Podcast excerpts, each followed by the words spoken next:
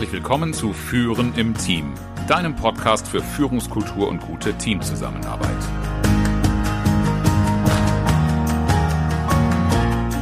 Mein Name ist Oliver Bayer. Ich helfe Teams, ihre Zusammenarbeit zu stärken und Erfolge zu feiern, ohne Verantwortung abzuschieben.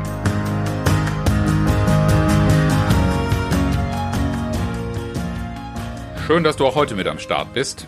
Und zwar bei einer Folge, die ich aus der Praxis mitgebracht habe, natürlich auch für deine Praxis. Zum Thema Ziele, zu dem wir schon die ein oder andere Podcast-Folge gemacht haben.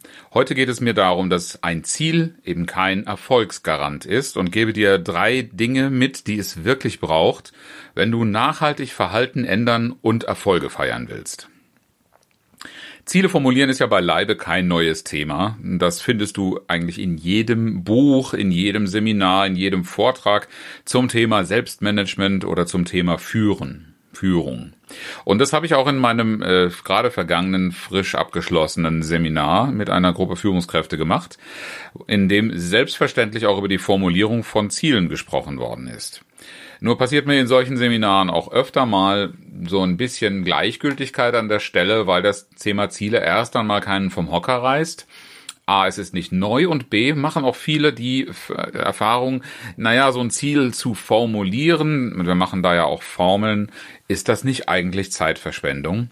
Denn wir haben das schon so oft gemacht und es führt nicht zu den Ergebnissen, die wir uns wünschen, nämlich, dass ein Veränderungsziel am Ende wirklich einen veränderten Zustand bringt oder ein Steigerungs-, ein Wachstumsziel entsprechend bessere oder höhere Ergebnisse. Warum erlebt man, dass für Ziele einfach nicht genug getan wird? Ist eine ganz, ganz zentrale Frage, die ich vor allen Dingen auch auf der Teamebene mit dir zusammen kurz durchgehen und betrachten möchte. Wie man ein Ziel formuliert, da gibt es Formeln, da gibt es Anleitungen dazu. Aber das Ziel alleine steht mir oft zu sehr im Fokus der Kommunikation. Über Ziele kann man schnell reden, das ist etwas, was jeder schon mal ins Auge gefasst hat. Aber das Ziel alleine zu haben, das ist zu wenig als Erfolgsrezept, als etwas, was dich wirklich nachhaltig zu Veränderung bringt. Denn allzu viele Ziele, auch wenn du sie noch so sorgfältig nach den Formeln die wir in Seminaren bringen und die du auch in meinem Podcast zum Teil schon gehört haben dürftest. Wenn nicht, empfehle ich dir, die Podcasts zum Thema Ziel mal raus zu, die Folgen rauszuholen und dir anzuhören. Das ist eine gute Ergänzung zu dem Thema heute. Aber du hast dann nur ein technisch sauber formuliertes Ziel, das ganz, ganz viele Kriterien erfüllt. Aber du darfst dir mal die Frage stellen, hat denn dieses Ziel eigentlich auch Bedeutung für mich? Und wenn ja, dann welche? Ergibt es überhaupt Sinn, dieses Ziel zu erfüllen? Viele Ziele haben ja was damit zu tun, dass irgendetwas an Umsatz oder Erfolg gesteigert werden soll, werden dann oft messbar mit Prozentsätzen gemacht. Hat denn dieser Prozentsatz überhaupt eine Bedeutung? Verbinde ich etwas mit dem? Oder ist das nicht eher etwas, was die Diskussion äh, herausfordert, ob das überhaupt möglich ist? Insbesondere bei Umsatzsteigerungen äh, haben Führungskräfte oft mit diesem Widerstand zu tun aber auch Selbstständige, die sich coachen lassen und auf große Ziele, sprich äh, entsprechende Umsätze, vielleicht sollte das ein sechsstelliger Monatsumsatz sein, wo man bisher nur fünfstellig war, solche Dinge, ähm, ist immer die Frage zu überprüfen, ob die Person, die sich dieses Ziel vornehmen will oder soll, wirklich einen Sinn für sich persönlich darin sieht. Und wie fühlt man sich bei diesem Ziel, wenn man sich davor das, das vorstellt? Welche Emotionen kommen da ins Spiel? Das ist oftmals das eine oder andere, was ich in den Fokus nehme. Das mag ja so einen Zündfunken haben, aber das sind ja nicht die einzigen Dinge, die wir betrachten. Und schlussendlich, nicht nur nicht ganz unwichtig, sondern ich würde sogar sagen ziemlich wichtig ist, immer mal zu betrachten, welche Erfahrungen hat der oder diejenige, die sich ein Ziel vornehmen soll oder ein Ziel formulieren soll. Nehmen wir mal das Beispiel Schule. In der Schule ist ja so die Auflage, übrigens auch als Trainer für einen Seminarleitfaden, Lernziele zu formulieren. Allerdings ist das oft so, dass da Lerninhalte vermittelt werden. Wenn ich da ein Ziel in Bezug dazu setze und vergesse, einen Sinn, eine Bedeutung für den Alltag, irgendetwas an Verbindung zu erzeugen, dann klappt das meistens nicht. Wenn das doch klappt, dann hat das ganz oft was mit der Person, die es vermittelt, zu tun. Da ist dann eine Beziehung da und gar nicht so sehr das Fach oder die Sache selbst so entscheidend. Kennt vielleicht auch äh, der ein oder andere aus der eigenen Erfahrung die Lehrer, die besonders gut waren, die haben es geschafft, über die Beziehung oftmals ein Interesse für eine Sache zu entwickeln. Und manchmal war natürlich auch das Interesse für die Sache schon da. Und das sind starke Antriebe. Dann kann ich auch ein Lernziel formulieren, weil dann hat das Lernziel zu erreichen auch eine Bedeutung, einen Sinn für mich. Auch die Neujahrsvorsätze sind so ein Beispiel.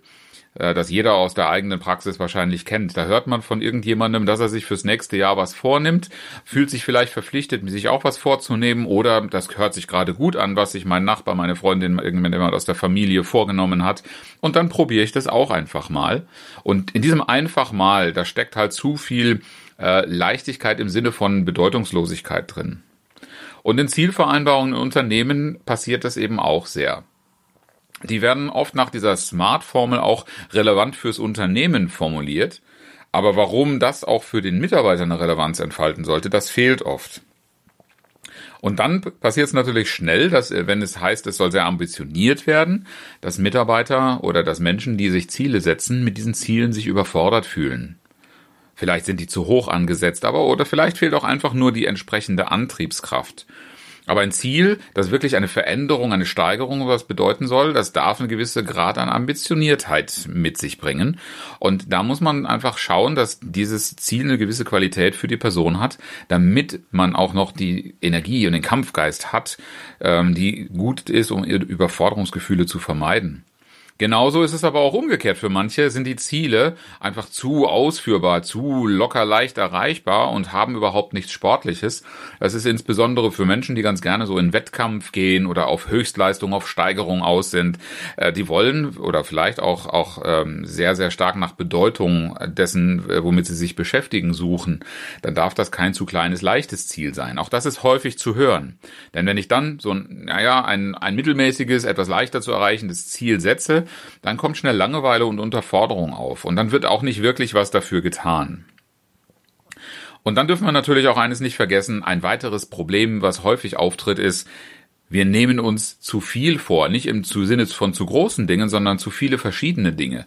Und diese verschiedenen Dinge haben oft das Potenzial, zueinander in Konkurrenz zu stehen. Wenn man sich mal an die berühmte Komfortzone erinnert, ja, ich, es könnte ja ein Ziel sein, das dahinter steckt. Ich möchte mich wohlfühlen, ich möchte ein schönes Leben führen, ich möchte mich angenehm fühlen, wenn ich auf der Couch liege und irgendeinen Film genieße oder einfach nur die Stille oder die, die Gegenwart meiner Lieben. Und auf der anderen Seite heißt das ja dann immer so, ja, runter von der Couch, rein in die Sportschuhe und laufen gehen. Beides sind ja Ziele, die ihre Wertigkeit haben, die aber in bestimmten Situationen, vielleicht auch permanent immer wieder, zueinander in Konflikt stehen. Wenn ich gemütlich auf der Couch liege, dann bin ich halt nicht sportlich. Und wenn ich richtig ernstzunehmend Sport treibe, dann ist das normalerweise auch keine Sache von Gemütlichkeit, sondern von eigene Grenzen aus, ausreizen und auch ausdehnen.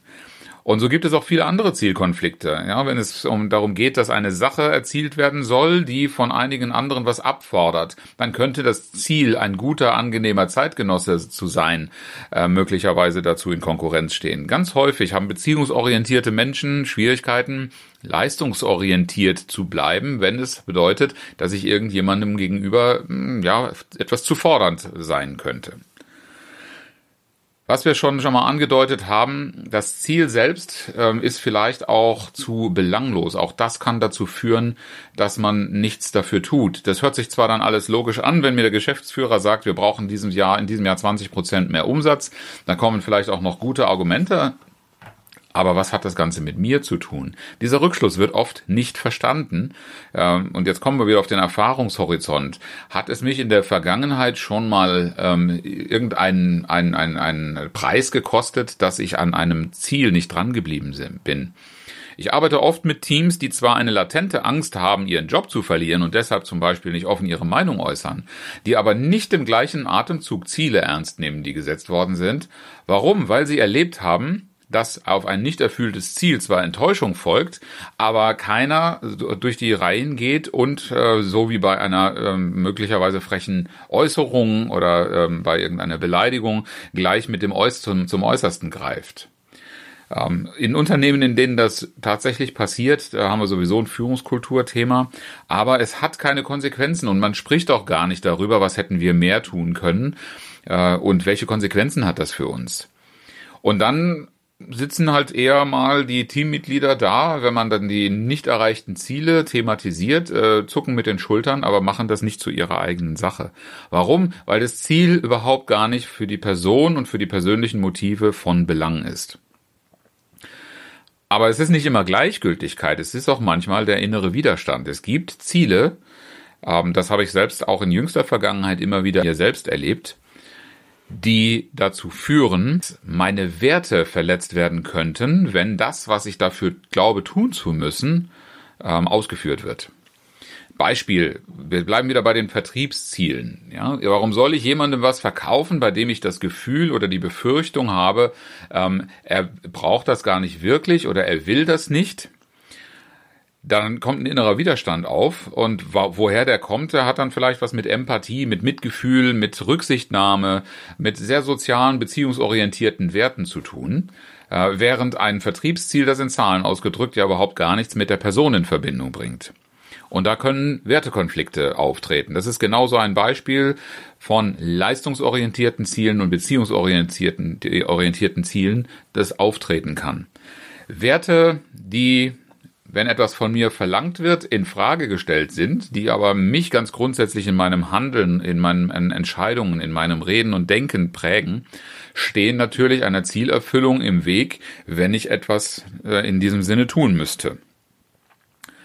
Jetzt haben wir lang genug über das Problem, warum diese Dinge nicht und dass sie nicht äh, passieren, gesprochen. Wie arbeiten wir jetzt in Seminaren daran? Die Lösung ist erst einmal ganz leicht formuliert, in der Praxis natürlich in der Umsetzung schon etwas aufwendiger und von einigen tiefgehenden Gedanken, Handlungen und Reflexionsvorgängen abhängig. Aber zuallererst einmal im Kern ist es sehr hilfreich, wenn man nicht nur Ziele, sondern auch eine, eine, eine grobe Zielrichtung im Sinne von welche Wege beschreite ich, um in eine Richtung voranzukommen. Und da reden wir von einer Strategie. Diese Strategie ist aber nicht beliebig aus Zielen zu verdichten, sondern die kommt aus anderen Überlegungen und die haben sehr viel mehr damit zu tun, A mit der Frage, was ist eigentlich meine Rolle in einem Unternehmen? Was ist, wenn ich auf Unternehmensebene denke, meine Unternehmensrolle in einem Wirtschaftsgefüge oder auf einem Markt?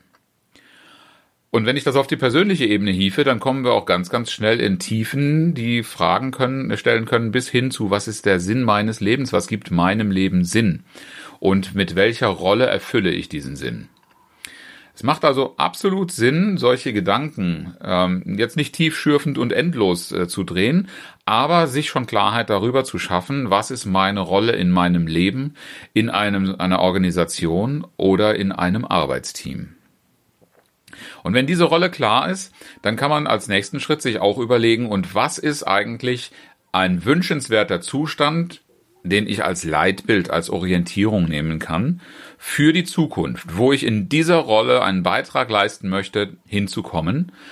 Das Ganze als übergeordnetes Leitbild klingt sehr, sehr ähnlich wie ein Ziel, aber ein solches Leitbild darf sehr viel stärker als Ziele von einem Wunschdenken, von, na, manche, also böse Zungen würden sagen, von Träumerei äh, ähm, handeln. Das, was wirklich, was du dir erträumst, was über eine längere Zeit etwas sein könnte, an dem mehrere arbeiten. Manche verwenden den Begriff Utopie, den finde ich etwas zu abstrakt. Wir arbeiten da mit dem Begriff der Vision. Und was sehr hilfreich ist, ist diese, diese Wunschvorstellung auch wirklich sich bildlich vorzustellen oder noch besser in Bildmotiven zu verarbeiten, also zu visualisieren. Die Rolle, in der ich das tue, das ist das, was wir in diesem Zusammenhang unsere Mission nennen.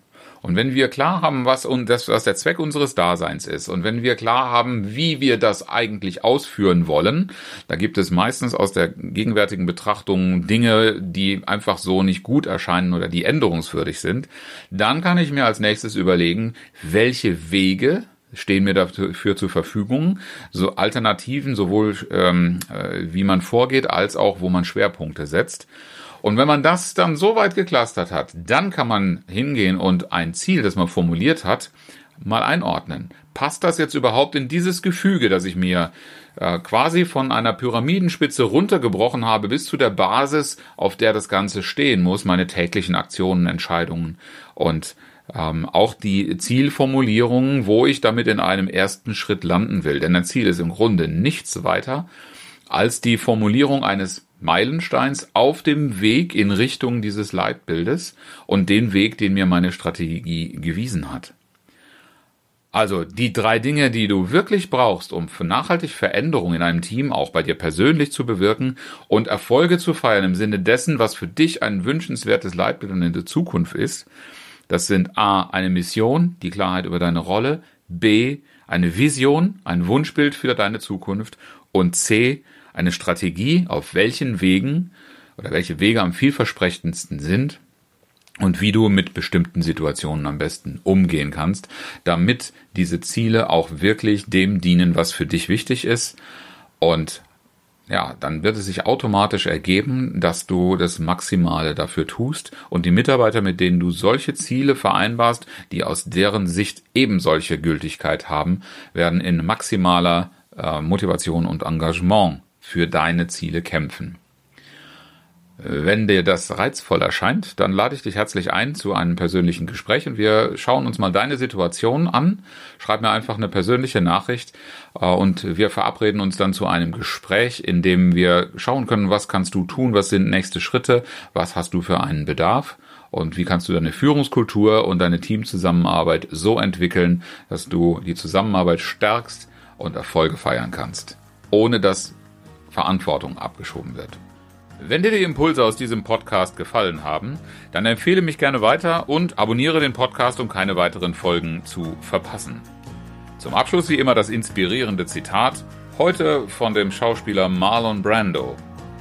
Nur wer seinen eigenen Weg geht, kann von niemandem überholt werden.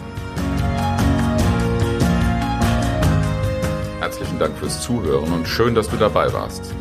Bis zum nächsten Mal in diesem Podcast, wenn es heißt Führen im Team, Zusammenarbeit stärken und Erfolge feiern, ohne dass Verantwortung abgeschoben wird. Ich freue mich auf dich.